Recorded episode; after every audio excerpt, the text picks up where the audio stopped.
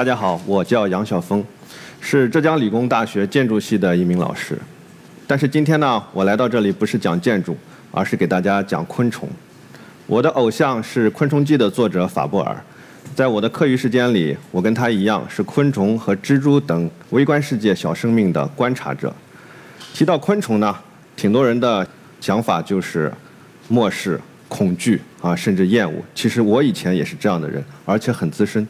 在我小的时候，非常害怕各种各样的虫子，我甚至不敢出门，生怕突然有只虫子飞到我身上来。我在山东长大。我最喜欢的季节呢是冬天，不是为了玩雪啊，因为虫子都冻死了啊。但是大约在十七八年以前呢，我忽然就变成了一个狂热的昆虫观察爱好者。我喜欢的季节变成了夏天，是什么转变了我呢？很重要的一点就是昆虫外貌以及它的细节的美。那个时候我在青岛读研究生，为了写论文，我就买了一个数码相机用来搜集资料，随手拍了学校里的几只虫子。那么相机的微距功能呢，把我们人眼看不到的细节进行了放大，相当于延展了我们的感官，从此新世界的大门就打开了。呃，提到昆虫的美呢，大家自然而然想起蝴蝶啊。这只叫碎斑青凤蝶呢，是我在学校里找到了它的幼虫，然后带回家养大的。相对于成虫的蝴蝶阶段，我其实更喜欢它的小时候啊。当时有一个电视剧叫做《花千骨》正在热播，我们可以看到它跟里面有个角色非常的像，因此我也给它起了个名叫做唐宝。唐宝现在呢正在为化蛹做准备，它的整个身体呢聚缩成一个结实的三角形啊，非常的可爱。我觉得这是它作为青虫最动人的时刻啊。我们看这只食虫虻，它从侧面看非常的矫健，像一个导弹的发射架，然后它的眼睛呢覆盖了几乎头部的大部分区域。像 KTV 里的那个金属的麦克风啊，双翅目的昆虫包括蝇类啊、虻啊，它们虽然没有蝴蝶那样华丽的翅膀，但是它们选择用自己的眼睛当做画布，同样可以惊艳全场。这就是昆虫的细节之美。这个美呢，还有一个特点，它几乎经得起无限层级的放大啊。比方有一天，我书桌上突然爬来一只一毫米多一点的小黑虫啊。这种虫子放在平时，就算是我也不会去关注它。但是那天我刚好在拍其他的一只虫子啊，顺便就给它闪了一下，啊，这一惊就非同小可啊！它居然又有金色的鞘翅啊，然后上面密布着一些小刻点，像婴儿戴的那个小花生一样金花生。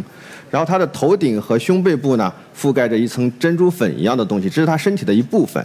就它就是一件行走的金饰，浑身都散发着珠光宝气啊！就昆虫呢，它有些质感非常的迷人，比方说像沙一样半透明的，啊，散发出玉石光泽的，甚至有宝石光泽的，以及我们大家都喜欢的金属光泽。有些昆虫呢，它非常的萌，像这只素菌瓢虫，啊，它的眼睛呢有一半遮在胸背板下面，看起来一副睡不醒的样子。那么说到卖萌呢，最厉害的是蜘蛛目里的跳蛛科。啊它们有一对巨大的前中眼，我们都管它叫做大眼萌啊。这个部分在蜕皮的时候会完整的掉下来。我有一次呢就剪了一个扭珠的蜕，它很像一个飞行器的球形舷窗。我拍了这张照片以后就特别想自己变得很小，钻到后面去往外看。呃，有些昆虫呢，它的身上有着好玩的图案，比方说这个像麻将席一样啊，这个呢身上背着一个炸弹。这个瓢虫好像背着一个船锚啊，这只角蝉呢就直接背了一个立体的真实的船锚。那么这只抱伤卷蛾呢，它身上有着华丽的斑点，以至于我们很难一眼看到它的头部在哪里。它头其实是朝上的，但是它身体的另外一端由橙色和红色构成，它非常的抢眼。如果鸟类发现了它，第一口肯定是捉这个部分，然后这个地方一碰就碎，真正的虫子就逃走了。这是弱者作为生存策略的最后一招。我们管它叫做首尾互制，啊，在斑点外衣的昆虫里面，我最喜欢的是这个啊，斑衣蜡蝉的小的若虫，呃，我们可以看到它的背上其实有一张唐朝美女的脸，啊，如果有朋友还没有看出来的话，我其实还做了一个提示，现在大家都看出来了，然后我们再回头看。你对这只昆虫的感情是不是就不一样了？当它长到末龄幼虫的时候呢，会引入经典的红色啊，一下变得惊艳起来。然后唐朝民族的脸也变成了变形金刚的脸，啊，啊，这个长得不像虫子的东西呢，是刺蛾科，俗称洋辣子的幼虫，但是它身上没有刺，而且呢，所有的刺蛾科没有蚕宝宝用来行走的那些腿，所以它看起来很像一个小型的体育建筑。在这个手电筒呢，从下面打光，造成了一种夜景的效果。我甚至给它补齐了配景，成为一张真正的建筑效果图。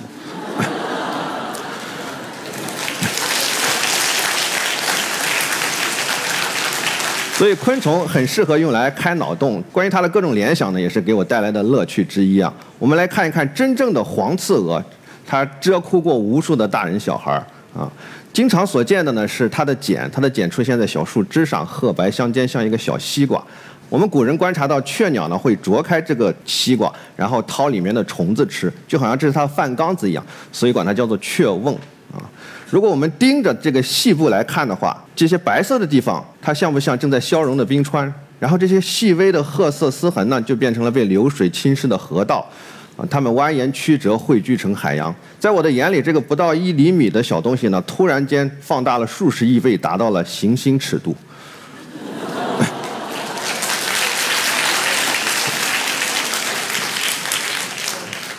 所以，昆虫的美还有它的联想，其实只是我日常观察的一小部分。我更希望给大家分享的呢，是它的生活，还有它的生活智慧。那么。到哪里去观察？怎么观察呢？有人说观察昆虫，那是不是要去人迹罕至的地方，要去远在天边的高山雨林？其实不然。那我的身份除了是一名老师，我其实还是一个奶爸，所以我的时间真的不多。我给自己的女儿起了一个小名叫洋娃娃，是青蛙的蛙啊。呃，虽然它是呃昆虫的天敌，但是它是虫字旁的，这表明了我的态度啊。所以我最近几年的观察呢，都是在小区的公园啊，然后学校的绿化带这种地方，啊，比方比方说这里，我如果是下午的课，那么我就上午就去，啊，往小树林里钻一钻，只要有几排树的这个地方，就会有藏纳很多的虫子。那么我今天给大家分享的这些照片呢，基本上都是身边随处可见的虫子。还有就是因为我是建筑学专业出身，所以我会更多的关注。昆虫跟建筑有关的这个行为和作品，比如它的巢穴和其他的构筑物，昆虫的作品呢，其实无处不在。啊，这个像徽章里的麦穗一样排列的归春卵，就是在我家楼下的墙上。呃，当然，大多数卵块没有这么好看，它们堆积的比较松散或者是简单。那么这位母亲很明显，她拥有极高的美学修养啊，她用对称排列的二十六枚卵拼成了一段优美的弧形。有一天我在学校里逛，突然发现柳树上点缀着很多致密的三角形小包袱，它非常像一个粽子啊！这是柳地细蛾的巢，这是多年以前拍的。每年到了端午节，我都会把这几张照片拿出来，祝大家端午安康。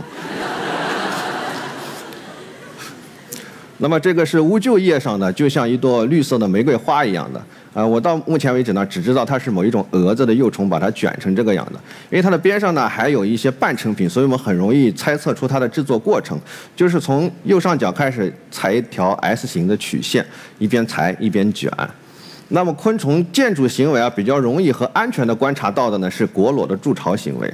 果裸的目标呢是它首先取水和泥，然后去做一个泥的瓦罐。在里面产一粒卵，塞满青虫封口，那它的后代呢就在里面安全的长大了。呃，有一次呢，我送洋娃娃去打球，那么我就在附近的小区公园里转，刚好发现这个果裸呢带着它的第二个泥丸过来了，我就站在边上记录它从第二个到第六个泥丸完工以后的过程。啊，它建筑在一根小细枝上，它把这个泥丸啊压成泥条，然后抹上去，这个过程呢。我们叫做泥条盘筑法。我们人类到了新石器时代的晚期，也获得了这项技能，用来制作自己的陶器啊啊！有一种观点认为，这就是对果裸的仿生。啊，我们看一下时间间隔呢，从五分钟一直到三分钟，就说明它这个和泥巴的效率啊越来越高了啊，速度越快。而且这里还包括了现场施工的一分钟。刚和上去的这个泥条呢，它的水分比较多，所以反光我们可以看出来它是沿着顺时针的方向盘它自己的这个罐子。现在呢，已经到了第十个泥丸，呃，罐底已经做好了，它开始提罐身。然后这个时候呢，洋娃娃下课了。啊，那么我就只能走啊，这就是奶爸的无奈。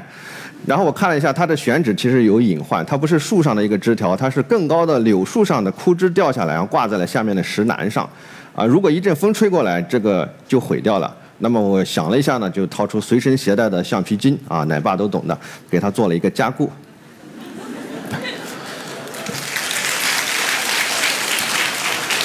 然后过了几天，我再去看，罐子已经完工了，但是没有封口，啊，本来它可以在几个小时之内结束这项工作，那这说明什么呢？就是这个果螺母亲呢，在寻找青虫的过程中遇害了。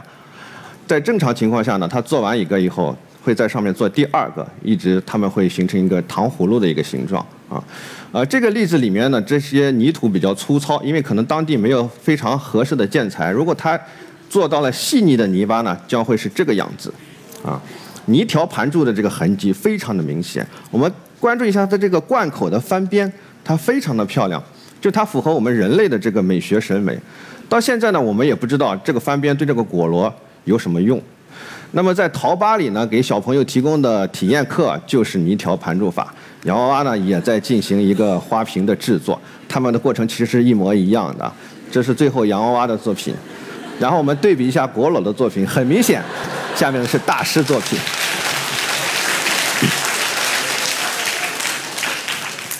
另外一类呢叫做梭蛾的昆虫，它们也收集一些材料。做成一个可以移动的房子，整天背着走，从外面看很粗糙，就像蓑衣一样，所以这是它科名的来历。但是它里面呢，其实都是真丝的床品啊，是非常的柔软舒适的。那梭蛾呢，会根据它环境中遇到的材料来来做它的这个小屋啊，包括右下角呢是采取的细沙粒。那么我最喜欢的一个梭蛾小屋是长这个样的啊，它用的是枯叶的碎片，它看起来很像我们石器时代的人用兽皮所搭建的这个帐篷，也很像某些游戏场景里的啊。那么像利用松针在松树上进行搭建，这是非常常见的。这种棍材呢，一般我都是竖着用。那么我们可以想象一下，如果横着用怎么样呢？啊，我遇到一个非常有创意的，它是这样用来切的，它也很有个性。在所有的梭蛾小屋里面，建筑艺术成就最高的是这一位。他所运用的材料可能是叶柄，幼虫切割叶柄，然后沿着一条细密的螺旋呢来完成它的这个建筑。我们可以看到，叶柄的直径是越来越粗的，但是它的长度始终保持同一个规格。也就是说，这个小虫子它在选材的时候，它有自己一套严格的建筑规范，啊。那么，出于专业敏感性，我马上就想到了在一百年前，也就是一九二零年，塔特林设计的第三国际纪念碑，啊，它是构成主义的代表作，并且呢，它承载了当时刚刚成立了苏维埃联邦的雄心壮志。它如果建成的话，在高度上将超过埃菲尔铁塔，只是由于它在技术和审美上太过于超前了，它没有实现。呃，这是有一次我在高速的服务区里下来，呃，活动筋骨，然后看到一无患子树上有很多白色的丝巢，我凑近一看，啊，它这不是就是一个这个拉锁结构的帐篷吗？一种叫做啮虫的小虫啊，它完成了这个作品。它首先找一个卷曲的叶子，然后在上面拉一个平面，这个丝巢就做好了。我稍微分析了一下呢，我觉得哎呀也没有什么难的，然后我就提出了一个模型，就是有初始的两排。锚固点，然后向对面的每一个点进行连线，我就发到了这个博客里。然后有个朋友呢，就是礼貌性的夸了我一句，啊，我这个人就是特别不经夸，一夸就来劲。当天晚上我就对模型进行了升级，啊，就我认为它的这个面的形成呢，就是由主结构线作为终点，然后向两边引圆弧线，这样就是说从线到面这是一个过程。当时非常的得意啊，也很多年前的事情，直到去年。我又开始关注这个啮虫了，我突然发现我这个模型好像是错的啊！尽管我已经拍到了跟它非常相似的现实中的作品，为什么呢？因为作为这样一种小虫，它是不会想到去引一个圆弧线的，它们只会拉各种直线。那么这个真实的模型，其实我到现在也没有想明白啊。呃，后来我就去查资料，结果我打听到，在世界范围内，啮虫目的专家居然只有个位数。为什么呢？因为我们的现在的科研体系它是务实的，这个虫子其实跟我们没什么关系。重要的是它既不是害虫，也不是益虫，啊，只有像我这种纯粹出于兴趣出发才会去关注它，啊，我觉得这些呢，其实它会蕴藏着一些潜在的价值。比如对建筑学来说，啮虫的思潮可以对大跨度屋顶的结构选型提供一些借鉴意义。呃，经常有喜欢植物的朋友问我，现在的植物拍照的 APP 非常的成熟了，我看见一朵花一拍，马上就知道它的名字。那么昆虫能不能这样做到呢？呃，关于这方面呢，已经有一些团队在做开拓性的工作了。但是如果你想像识别一朵花一样去识别这个昆虫，我认为短期内是实现不了的。它有几点啊，比方首先来说，我们物种鉴定呢，它需要看它的繁殖器官，花就是繁殖器官，我们非常坦然的去拍摄它、谈论它。但是你想来。拍摄和谈论动物的繁殖器官的时候，你就会触发关键词的过滤系统啊。如果你一定要知道这个昆虫是什么，你就要完成捕捉、处死和解剖这三件事情。其次呢，我们现有已知的二十几万种开花植物，基本上都得到了嗯比较详细的描述。嗯，那么现有的五万多种蜘蛛和一百万以上的昆虫呢？大多数仅仅只有一个名字，而且确信还有数百万到上千万的种类等着我们去发现啊！很多就是可能就在闹市区。第三条呢，如果我们想用形态学来对它进行辨别的时候，昆虫为了生存所普遍存在一种叫做拟态的现象，会让这个事情变成一团糟。什么叫拟态呢？就是一种生物模拟另外一种生物或者环境中的其他物体，从而获得好处的现象。啊，举一个例子。这两只蝴蝶呢，看起来非常的相似，但是左边的这只红珠凤蝶呢，它是有毒的，鸟不会吃它，所以右边玉带凤蝶的雌蝶就通过模仿它来获得自己生存上的好处。其实拟态呢是一个非常庞大的概念，呃，它除了视觉方面，那么还有物理、化学、行为等各个方面，然后有几十个专有名词，它的适用范围也存在着一些争议。那我主要关注的呢，就是视觉方面的拟态。啊，比方说这个齿货的幼虫在模拟嫩枝，而且拟态呢还有一个非常容易的走进的误区，就是不是说你觉得这个虫子长得像什么，它就是在拟态什么。比如说我第一次见到这个华麦春的成虫的时候，我说，哎，它不就是比着葵花籽儿长的吗？然后又在边上看到了它小的时候，这种感觉就更加强烈。啊，其实我是错的啊，因为。我的观点是没有任何用处的。你要证明它的天敌是否被它这个行为所骗啊？这个需要这个实验来证明。那么大多数的视觉拟态呢，都是出于不被吃掉。那么基于这一点呢，我我从一个爱好者的身份呢，粗略的总结了三条啊，就是看不见、犯不着、惹不起。看不见就是模拟各种呃植物性的材料或者是非生命体啊。常见的呢就是各种枯枝败叶啊，这是非常常见的套路。像这个模拟第一的，啊，模拟小树棍儿的，啊，像这个是模拟正在降解的叶子。这只蛾子呢就在我们单位的楼梯间上，我认为当时全校只有我能够分辨出它是一只蛾子。就大多数人，如果你告诉他，就会说：“哦，这是枯叶蛾。”其实真正的枯叶蛾呢是枯叶蛾科，它们很胖。它们没法拟态一片叶子，它们得拟态一堆叶子，啊！我最喜欢的一只蛾子呢，叫做核桃美洲蛾。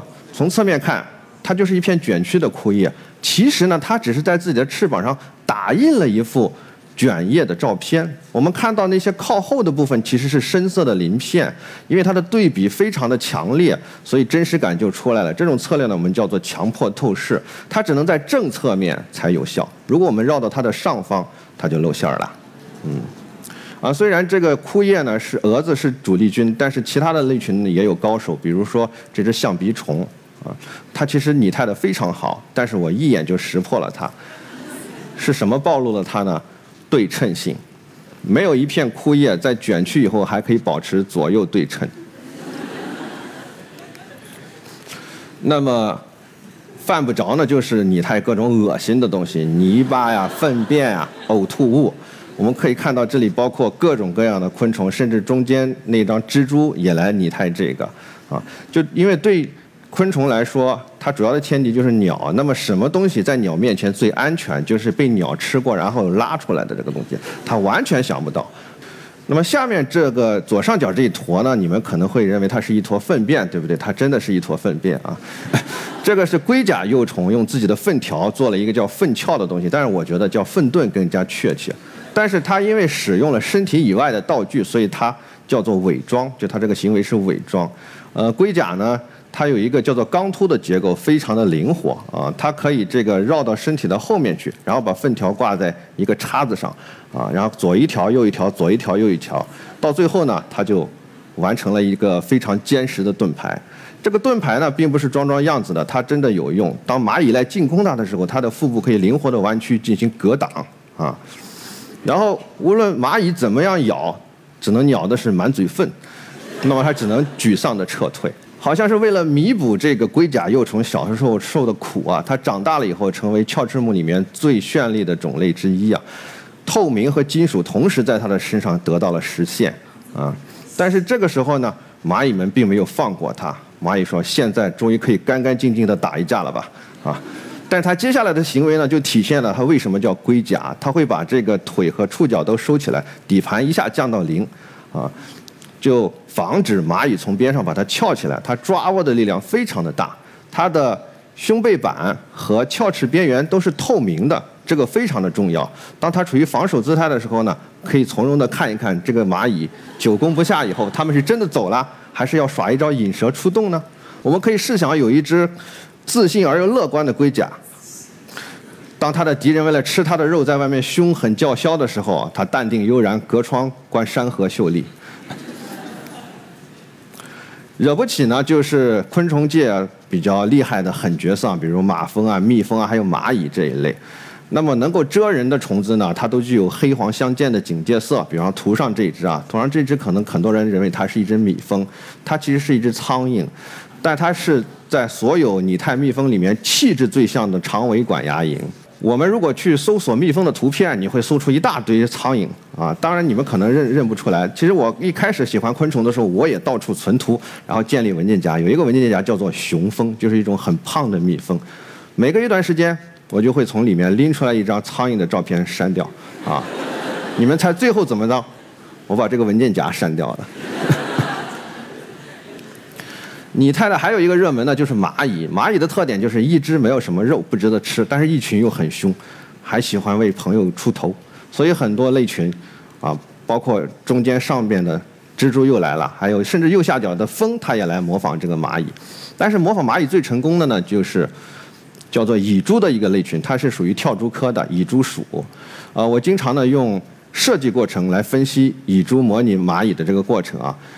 我们借用一下这个原鳄蛛和真正蚂蚁的对比。当蚁蛛拿到任务书，写着“哦，模拟一只蚂蚁”，它发现自己有两个不利条件：首先，昆虫纲都是有六条腿的，然而蛛形纲呢都有八条腿；其次呢，蚂蚁的头部有一对非常灵活的屈膝状触角，而蜘蛛的头部光秃秃的。但是，当我们把这两个不利条件放到一起的时候，突然发现它变成了一个有利条件。于是呢，蚁蛛就把它的第一步足举起来，放在头上。来模拟一只蚂蚁，我们这这时候看这个，它已经非常像蚂蚁了。这件事情结束了吗？并没有，因为它还有第三个不利条件。我们要把原鳄蛛请出来。昆虫的躯干分为头、胸、腹三个部分，而蜘蛛呢，它是分为头、胸部和腹部两个部分。换句话说，蜘蛛没有脖子啊。我们看这只螳螂，这是我拍到的，它当时正在赶路，它看到我了。他在身体不动的情况下，头转了九十度过来看我。蚁蛛说：“我是做不到的，我只能转身，不能转头。”如果你想体会一下蚁蛛的感觉，想想有的时候我们晚上没有睡好觉，脖子落枕了，啊，有人叫我，你好，你好。那么蚁蛛怎么解决呢？通过我的观察，部分蚁蛛还是采取视觉曲片的这个方法。它在这个头胸部的中间，我们可以看到有一个白色的三角形。这个没有任何意义的白色，就从视觉上对它的头胸部进行了切割。当它在白墙上的时候呢，这种感觉就更加的清晰。需要说明的是，我刚才的描述好像是蚁蛛故意想要长成这样，其实不然，因为进化是没有方向的，只是那些像蚂蚁的特征被保留下来了。但是蚁蛛的正脸呢会出卖它们，因为它属于跳蛛科，它的大眼睛是藏不起来的。我们在叶子上经常见到的这种丝巢呢，有很大的可能就是蚁蛛的。啊，我以前呢经常想，如果下辈子成为一只虫子，那我选择什么好呢？啊，有时候我想一下，蚁蛛也不错啊，因为作为拟态蚂蚁的虫子呢，天敌比较少，没有什么可担心的。然后夏天呢，我可以织一床夏凉被盖在身上；冬天我把这个被子织得厚一点啊。没事的时候呢。到门口去捉点虫子吃，然后天气不好我就宅在家里啊，日子一天天的就这样过去了。唯一的不好的地方呢，就是永远落枕。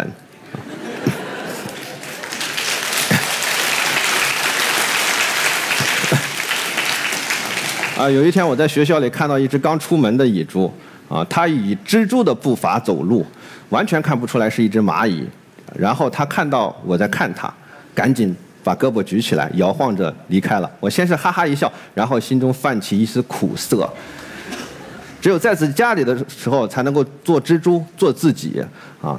一旦出门就是工作啊，就是再苦再累也要坚持下去。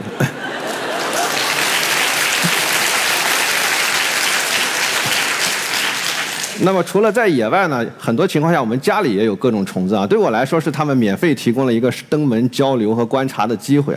当然大多数虫子我们都不欢迎啊。其他的虫子可以处理啊，蜘蛛我都是把它们赶到角落里面，因为一只蜘蛛在你家的这一辈子，它可能要逮几十只其他的虫子吃。如果你提早的辞退了它，那么它的活就要你自己来做啊。那么像第一排这个两张呢是同一个物种啊，叫做小圆皮杜。它五六年前出现在我家里，它非常的漂亮啊，但是当时我的相机不行，后来它就消失了，可能是我们家变干净了。然后今年四月份它又重新出现了啊，我就特别的高兴啊。当然它的幼虫呢是在衣柜里吃衣服，我们家的衣服都不是很值钱，所以损失不大。我呢还可以从它们身上呢你找到一些其他的乐趣，比如前年冬天的时候，我在衣柜里找到了这个金针肥牛卷儿啊。它是伊蛾的幼虫做的一个丝巢啊，跟梭蛾类似啊，就是它是用毛线和自己的丝编织成的。我看到这个状态的时候，我知道在几个月前，它从上面的一件红毛衣那里扯了一些丝啊。伊蛾的这个口袋跟梭蛾有个区别呢，是它两端都开口。它现在用这个红毛线呢，把这个堵住，然后在里面化蛹，羽化成蛾子就飞走了。这个黄色的呢，是它留下的蛹壳。那么我马上彻查我的衣柜啊，找到了几十个还处在幼虫阶段的伊蛾的这个丝带，呃，也就是说是它的孩子们，但是大多数呢都是在浪迹衣柜，什么毛衣都吃，所以它们编成的这个丝巢呢很难看。然后我找来找去，终于找到一只特别窄，它哪里也不去，它就待在白毛衣上，就做了一个白色的丝巢，非常的漂亮啊。它这个幼虫呢是半透明的，你们看到的那个。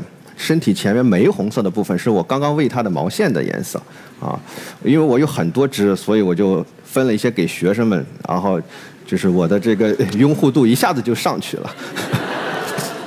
就是伊蛾的幼虫是很适合当做宠物来饲养的。今天吃什么？吃毛线。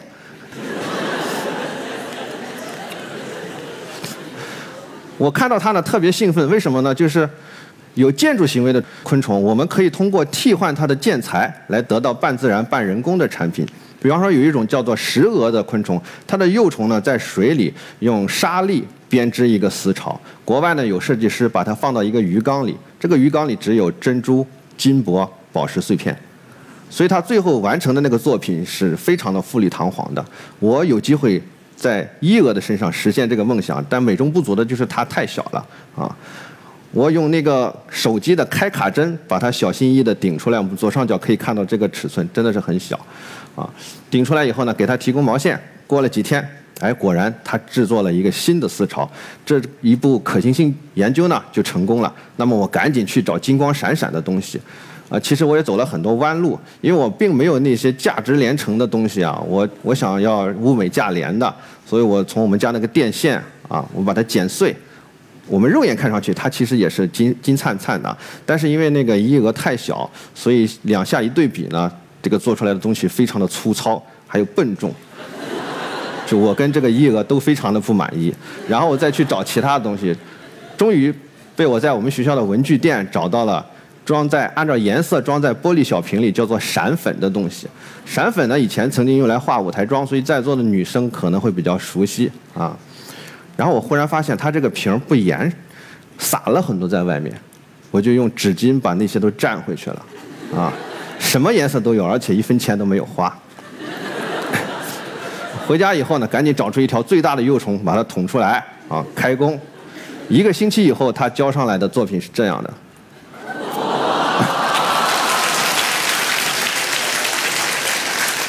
我看到在座有很多朋友眼睛闪闪发光，想要跃跃欲试，啊！如果你是一个很喜欢网购毛衣的人，并且你是一个买的多穿的少的人，今天晚上回家以后查一下你的衣柜，会有惊喜哦。研究这些非常小的虫子呢，是一件很费眼睛的事情。我很多年前就发现，原来近视眼是一个天然的微距镜头，就是当我们摘掉眼镜的时候，我可以靠得更近去看，相当于我得到了更短的对焦距离啊。而我惊奇的是，大多数近视眼居然不知道这回事儿啊。呃，我的意思不是让大家为了观察昆虫把自己糟成近视眼啊，毕竟我们还有放大镜啊。那么法布尔在晚年的时候呢，他的视力也严重下降了，不得不依靠孩子和孙子们。所以很多年前，我在博客的近战画面里面呢，我写下这样一段话：如果可以选择，我希望生活在十九世纪末的普罗旺斯。当我是个小孩的时候，可以整天跟在一位老人的身后，借自己明亮的眼睛给他观察昆虫的生活，并且不知疲倦地为他在田野里搜集圣甲虫的粪球。我们每个人在童年阶段。很容易被自然吸引，特别是被昆虫吸引。当然，对我来说，我是到了成年阶段才有了这种能力啊。但是，大多数人在成年以后，他丧失了这种能力。其实，它只是被雪藏了。我今天的分享呢，就是想要唤醒诸位成年人亲近自然以及其他物种的一份初心，然后让小朋友们保持这样的热情。昆虫再加上蜘蛛，它们的种类呢，超过了已知动物界的四分之三。巨大的多样性给我们提供了近乎无限的灵感来源。当我被生活中的烦恼所困扰的时候呢，我会想办法跟这些六条腿以上的朋友们独处几个小时，然后我就获得了一次满血复活的机会。他们能带给我们的不仅是乐趣，还有力量。谢谢大家。